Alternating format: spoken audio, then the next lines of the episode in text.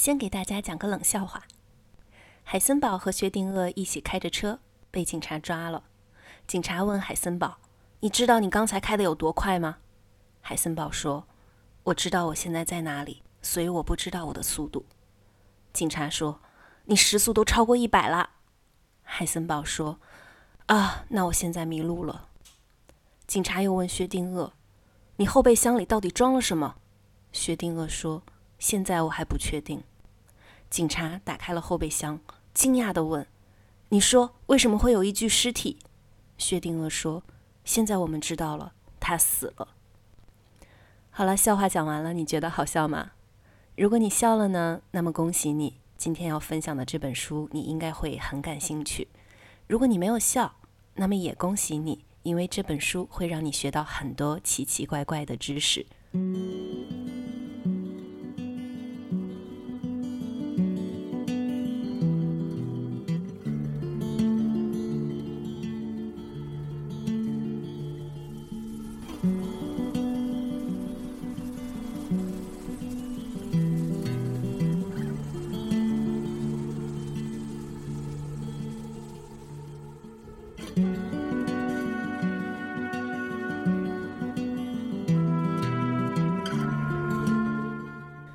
今天要介绍的这本书叫做《当我们不再理解世界》，作者是智利作家本杰明·拉巴图特。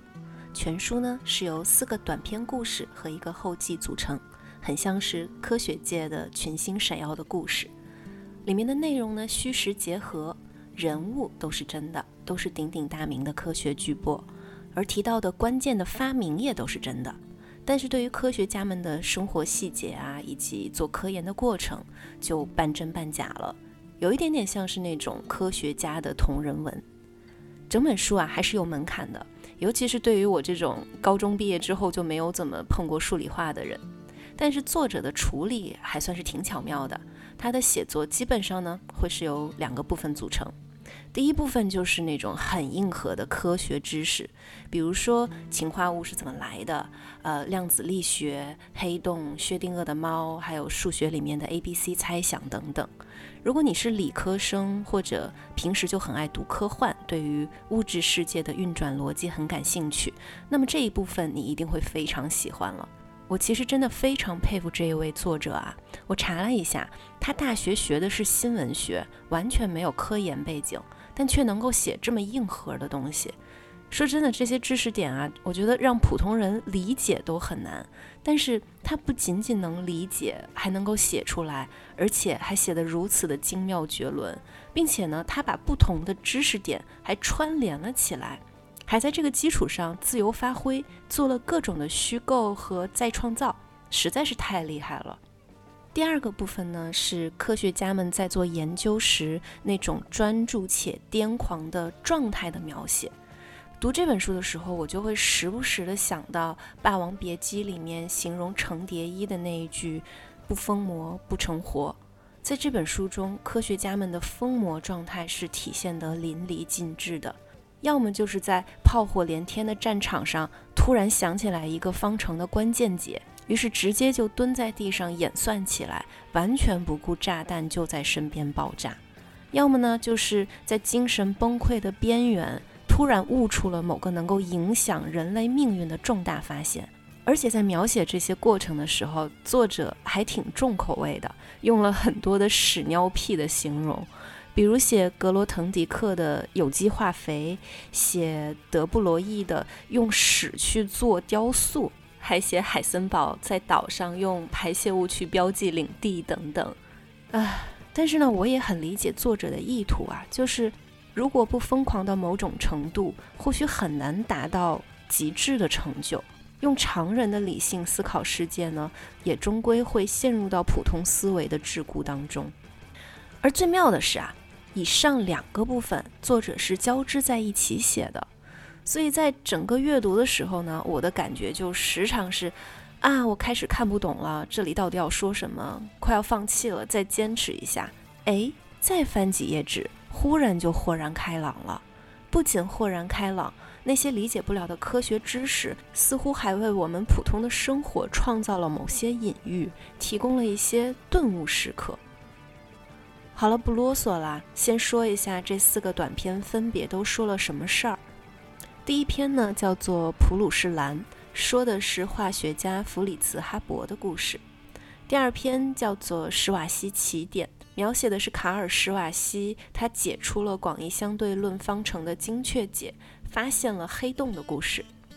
第三篇《心之心》是写二十世纪最伟大的数学家格罗滕迪克。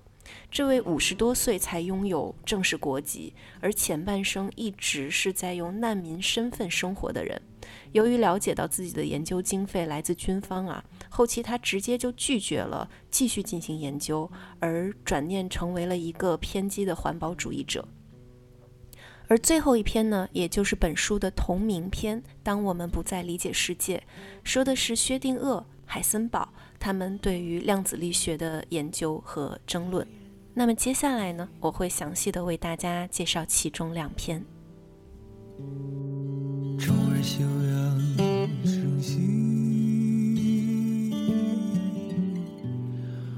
万事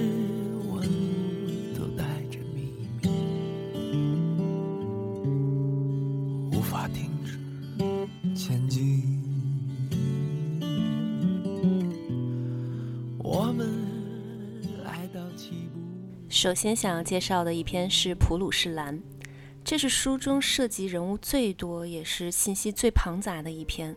虽然本片的主角是弗里茨·哈伯，就是那位制造著名的杀人毒气奇克隆的化学家，但是在他出场之前啊，作者讲述了各种神奇的人物，有颜料商，有呃昆虫学家，有纳粹军官，有炼金术士等等，还有他们各种奇妙的经历和神奇的发现。初读下来呢，确实会觉得有点乱，经常看了后面就忘记前面的那个人是谁。但是耐心读到最后呢，就能发现作者很巧妙地运用了颜色这个线索，将所有的人物的故事穿了起来，织成了一张网。无论你从哪里出发呢，最终都会被这张大网捕获，一头栽倒到这个充满着诡异色彩的世界中。文章的名称虽然叫普鲁士蓝啊，但其实一切的源头呢是从红色开始的，差不多是在十五到十七世纪的时候吧。欧洲有一种非常珍贵的颜料叫做洋红色。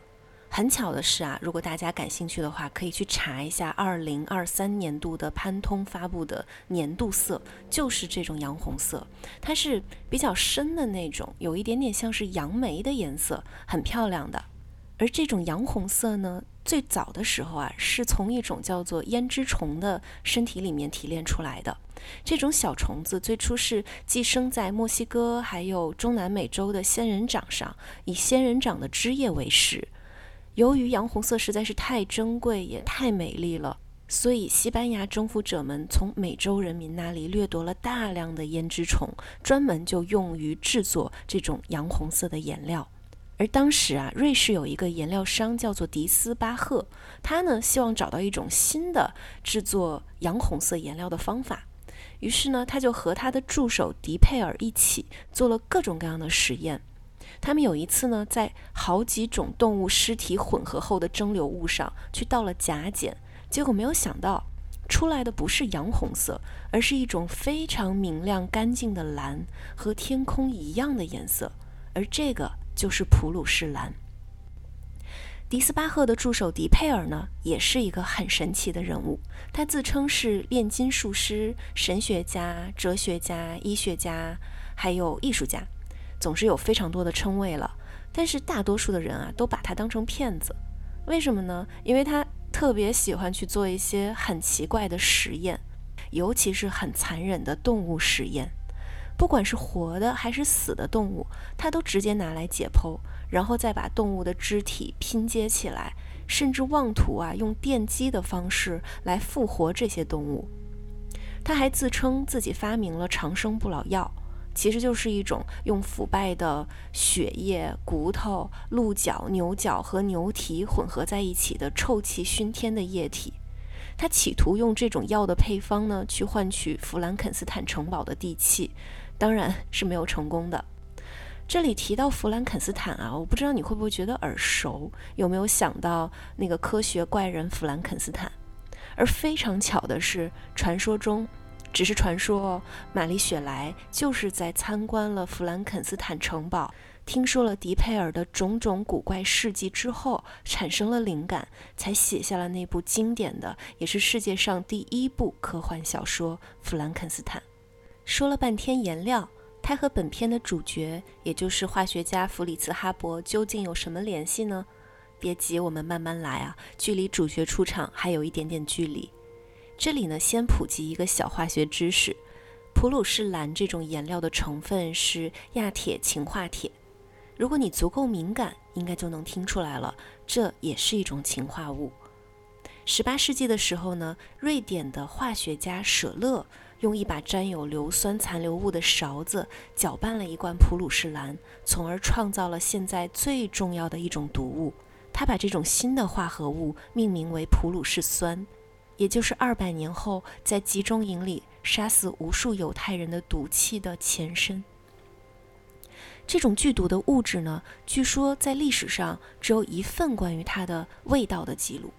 十九世纪的时候，有一个印度的金匠在吞下了氰化物之后，用最后的力气写下了三行字：“医生们，氰化钾我尝过了，烫舌头，酸的。”然后他就去世了。而发现这个普鲁士酸的舍勒，他是很幸运的，他没有亲自去尝这种普鲁士酸。因此，也就没有被自己发现的这个毒药毒死。但是呢，舍勒仍然是在四十三岁那年英年早逝了。而去世的时候，肝脏碎裂，从头到脚都长满了脓性水泡。而这种悲惨的死法，恰恰是来源于舍勒发明的一种翠绿色的颜料，也叫做舍勒绿。而这种颜料里面含有另外一种毒素砷。而当时舍勒其实完全不了解它的毒性，只是觉得这种翠绿是如此的耀眼，如此的迷人，因此这种颜料也大量广泛的运用于制作玩具和糖果，让同时代千千万万的欧洲儿童惨遭砷的毒害。书中有一段描写砷和氰化物的毒性的差异，写得非常的精彩。他是这样说的：如果说砷像耐心的刺客。会潜入你身体里最深层的组织，在那儿蓄力多年。那氰化物就是强盗，它会直接叫你断气。好的，到这里，所有前期的铺垫呢就都完成了。主角弗里茨·哈勃终于要出场了。哈勃呢是一位犹太裔的德国人，也是19世纪末20世纪初鼎鼎有名的大化学家。而世人对于哈勃的评价非常的两极化。有的人说他是天使，为人类带来了丰收和喜悦，是用空气制造面包的圣人；也有人说他是魔鬼，给人类带来了灾难、痛苦和死亡。得到这样的评价呢，主要源于哈勃的两个发明。首先是合成氮。大家应该都有所了解啊，氮元素是农业肥料中非常重要的元素之一。但是在哈勃之前呢，人类只能从动物的排泄物还有尸骸中提取氮，这要养活地球上这么多人，其实是远远不够的。甚至呢，有很多的欧洲人，他们远赴埃及，掠夺古代法老们的陵墓，为的不仅仅是黄金、珠宝和古董，而是奴隶们骨头中的氮元素。但是哈勃发明了从空气中提取氮的方法之后，让制造肥料变得工业化，为数以亿计的人解决了粮食短缺的问题。这也就是为什么说他会被人们称之为从空气中制造面包的人。但哈勃还有一个非常可怕的身份，就是毒气战之父。一战期间，哈勃作为德国军方战争部化学处的负责人，发明了氯气为原料的毒气战。在和英法对战的时候，为德国带来了巨大但又十分可怕的胜利。书中是这样描写的：士兵们醒来时，见一大团绿油油的云从无人区朝他们爬将过来。它大概有两人高，浓得犹如冬雾，从地平面的一端延展到另一端，长度整整六千米。它所到之处，树也枯萎了，飞鸟从天空落下来死了。草地被染成病态的金属色，一股类似于菠萝和漂白剂的味道骚扰着士兵们的喉咙，毒气与他们的肺黏膜发生着反应，盐酸生成了。随着那团云雾沤进了壕沟，成百上千人抽搐着倒下，被自己的粘痰堵住了呼吸。他们的嘴里冒着黄色的粘液，皮肤因缺氧而泛出了蓝色。就是这么惨烈的场景和后果，让哈勃荣升了上尉。但是哈勃的妻子克拉拉呢，却非常不认同丈夫的做法。呃，这里可以稍微说一下，哈勃的妻子克拉拉也是一个很了不起的人物，她是当时德国大学第一位女性化学博士的获得者。而她因为不满丈夫的做法呢，在自家的后院举枪自尽了。在后来，哈勃持续地研制了很多的新物质，其中之一就是用氰化物制成的气体杀虫剂。也就是和我们开头说的普鲁士蓝有着共同化学成分的氰化物，因为这种杀虫剂的效果非常强大，所以被大家称之为奇克隆，在德语中就是飓风的意思。但是哈勃没有料到的是，在他去世几年之后，这种杀虫剂经过改良，升级为了奇克隆 B，被纳粹广泛运用于集中营的毒气室，杀害了上百万的犹太人。而作为犹太裔的哈勃，他同父异母的妹妹、他的妹夫，还有他的外甥，也都死于由他研发的这种毒气之中。这一篇的结尾其实挺有趣的，也是本篇唯一虚构的段落。作者呢描述了哈勃写给他妻子的一封忏悔信，在信中，哈勃感到难以忍受的内疚。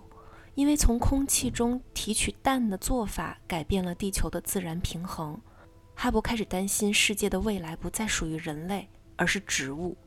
他说：“只要世界人口缩减到前现代水平，哪怕只有几十年，这些植物也会刹不住的疯长，借着人类遗留给他们的过剩的养分。那时候，它们就会在地球表面蔓延开来。”直到将地球彻底填满，把所有的生命形式都淹死在一片可怕的绿色里。作者的这个安排呢，实在是巧妙。一个毒气战之父，一个用空气制造面包的人，一个发明了奇克隆，导致纳粹能够工业化高效灭族的人，在他生命的末尾，害怕的居然是植物。再补充一些书里提到的有趣的细节吧。比如，在二战期间，有一种叫做甲基苯丙胺的片剂，也就是俗称拍飞丁的兴奋剂。士兵服用之后呢，可以一连几周都醒着，但是精神是错乱的。而这种兴奋剂是德国国防军的军粮中的标准配备。二战尾声，纳粹统帅们咬碎氰化物胶囊自杀。而这种胶囊和纳粹在毒气室中毒害犹太人的奇克隆是同样的物质。同样是二战尾声，希特勒青年团会用小柳条框当街发放氰化物的胶囊，而那个时候在德国境内也涌现了高度狂热的自杀潮。还有，计算机之父图灵因同性恋而被英国政府处以化学阉割后，长出了乳房。而图灵不堪其辱，最终咬下了注射了氰化物的苹果身亡。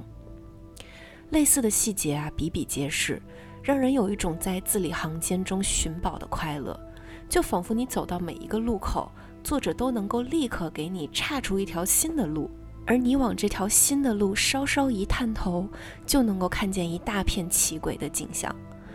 所以，请大家一定要去看原文，才会有这种乐趣。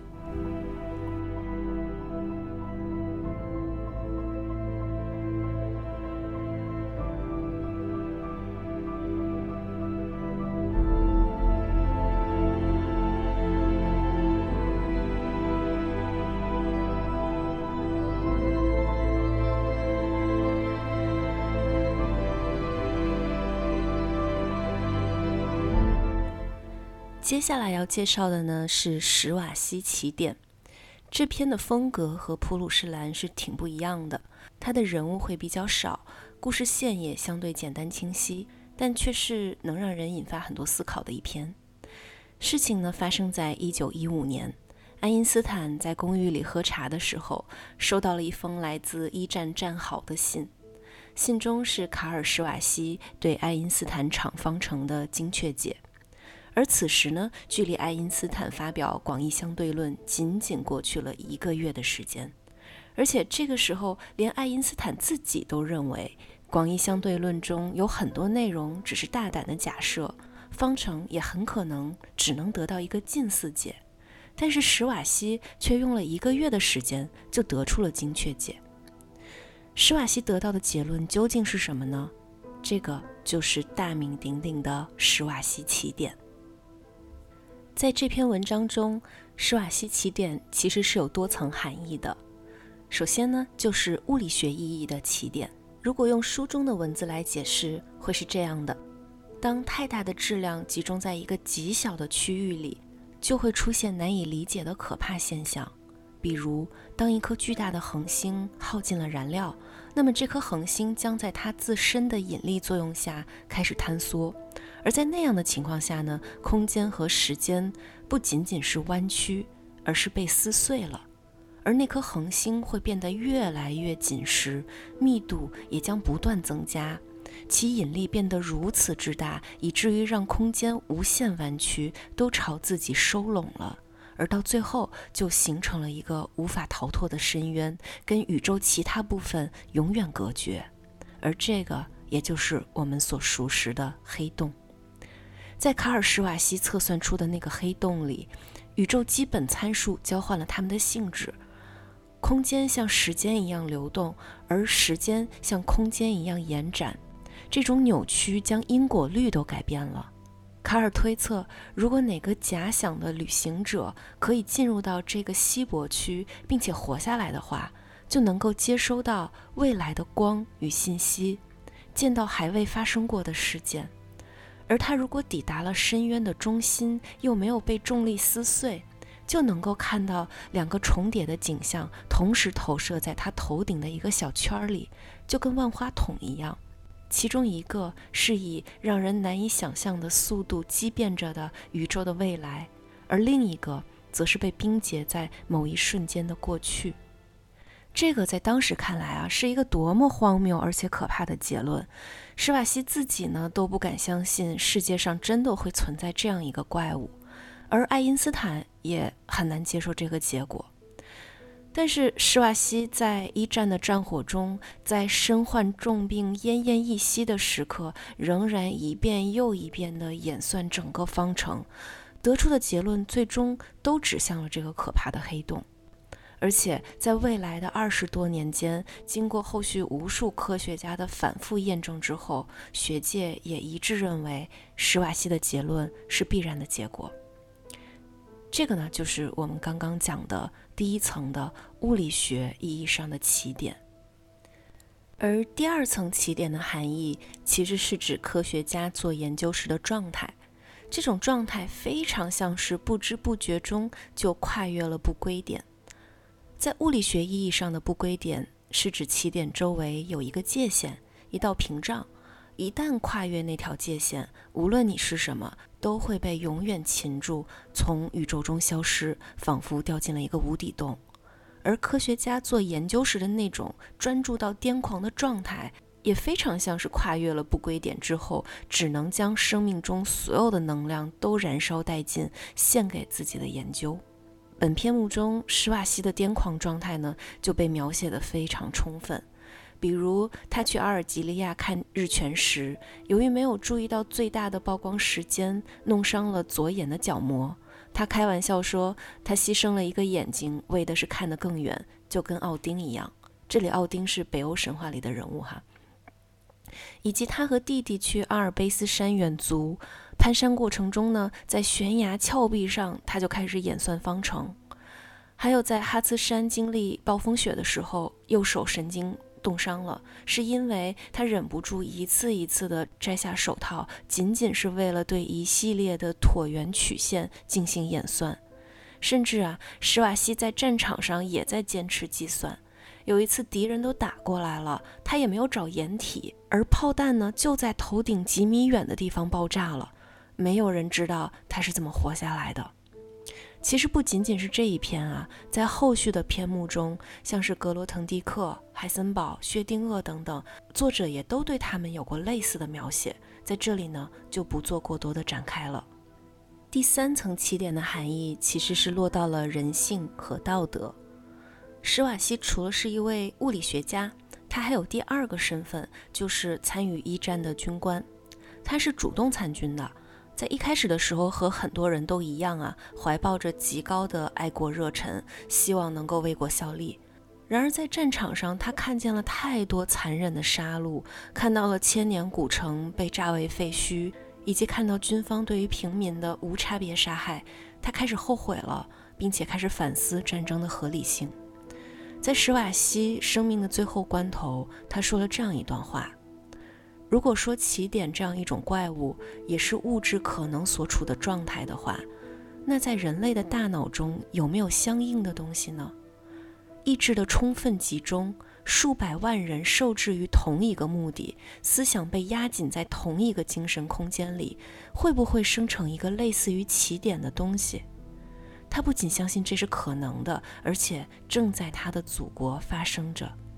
相比于任何数学谜题，人类的心灵是个更大的谜。一个足以吞掉整个世界的黑色太阳正从地平线上探出头来。起点是不会发出警告的，过去就回不来了。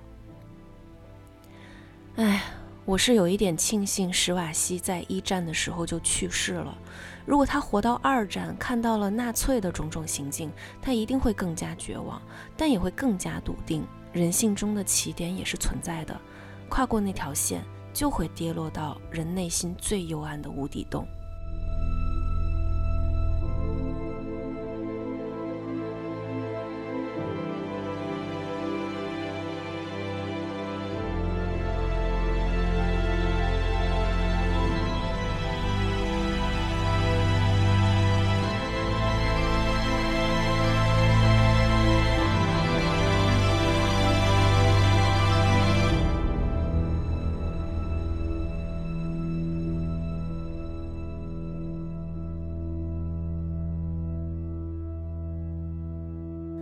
好啦，内容差不多了，你会对这本书感兴趣吗？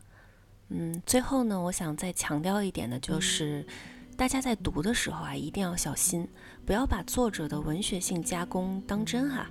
作者在后记中也有专门说过，这是一本以真实人物为基础的虚构故事，而且越往后的篇目，虚构成分就越多。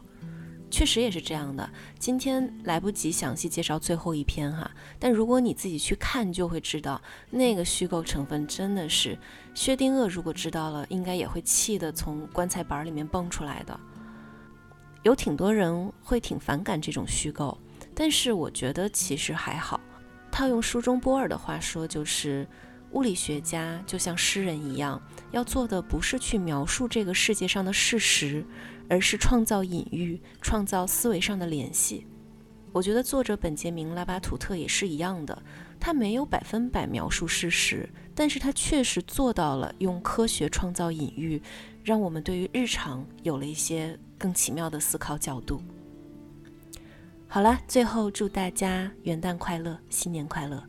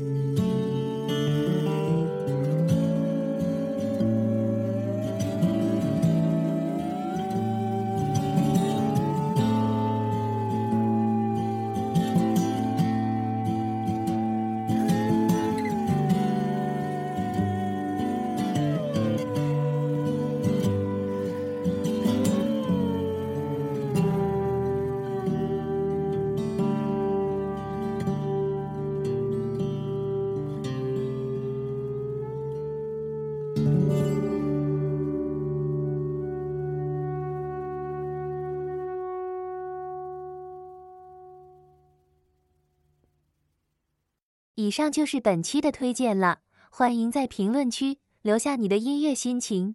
如果你有想听的歌，也可以私信主播哦。我们这一生很多事情都有限，时间有限，能力有限，但是我们的努力是无限的。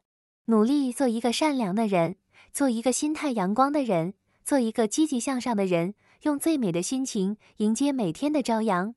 希望本期音乐推荐会让亲爱的你有一个好心情。关注主播，更多好听的音乐等你来听。